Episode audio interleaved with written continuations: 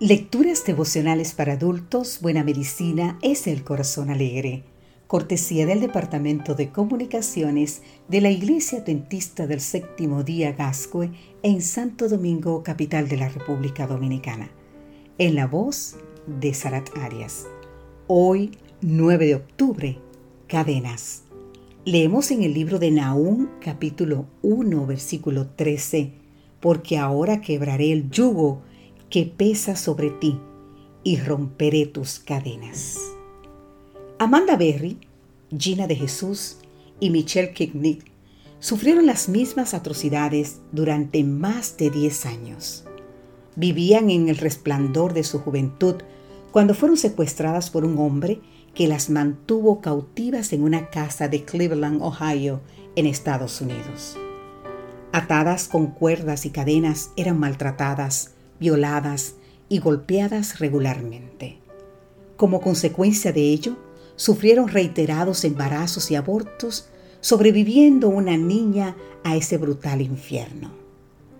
Hasta que un día de primavera, el raptor salió de la casa olvidando cerrar la puerta del dormitorio de Amanda. Sin pensarlo dos veces, se armó de coraje para llegar hasta la vieja puerta de entrada por donde pudo atravesar su brazo y pedir auxilio. Un vecino le ayudó a derrumbar la puerta y llamar por teléfono a emergencias. Minutos más tarde, bajo un despliegue policial, las mujeres recluidas quedaron libres de sus cadenas. Estas jóvenes requirieron de mucho apoyo para reconstruir sus vidas. Siendo muy diferentes entre sí, una sed de justicia las unía e individualmente debieron enfrentar el tema del perdón.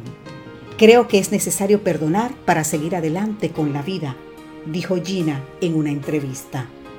En el programa televisivo Beyond Candy with William Michelle enfatizó que perdonaba al secuestrador en todo sentido, comparando el hecho con cambiar la suciedad de oro. Sin embargo, Amanda se resistió a perdonar, según lo comunicó ABC News. Diez años de su vida injustamente encadenada. ¿Valía la pena seguir atada al perpetrador, esta vez a través de la rabia y el rencor?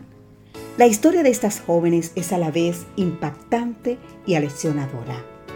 Según expresan en la autobiografía Hope, A Memory of Survival in Cleveland, con esperanza es posible sobrevivir a semejante horror. Pero principalmente esta historia enseña que el perdón no depende de la gravedad de la ofensa, sino más bien del poder de elección. ¿No vivieron similares ultrajes? ¿No fueron víctimas del mismo abusador? Es cierto que el perdón no elimina el maltrato, pero puede transformarlo en algo mejor. Esta dolorosa historia puede ser reconocida como una historia de liberación, no solo de la casa de Cleveland, sino del odio y del resentimiento. Tal vez tú conozcas a alguien que ha sobrevivido a algún maltrato u opresión. Aún así pueden quedar las cadenas de una vida amargada por el recuerdo del sufrimiento vivido. Muéstrale que es posible vivir una vida libre si decide dejar espacio para el perdón. Recuerda que no depende de la gravedad del daño, sino de una decisión. El perdón es el modo que Dios ofrece para romper las cadenas del rencor. Que Dios hoy nos enseña a perdonar. Amén.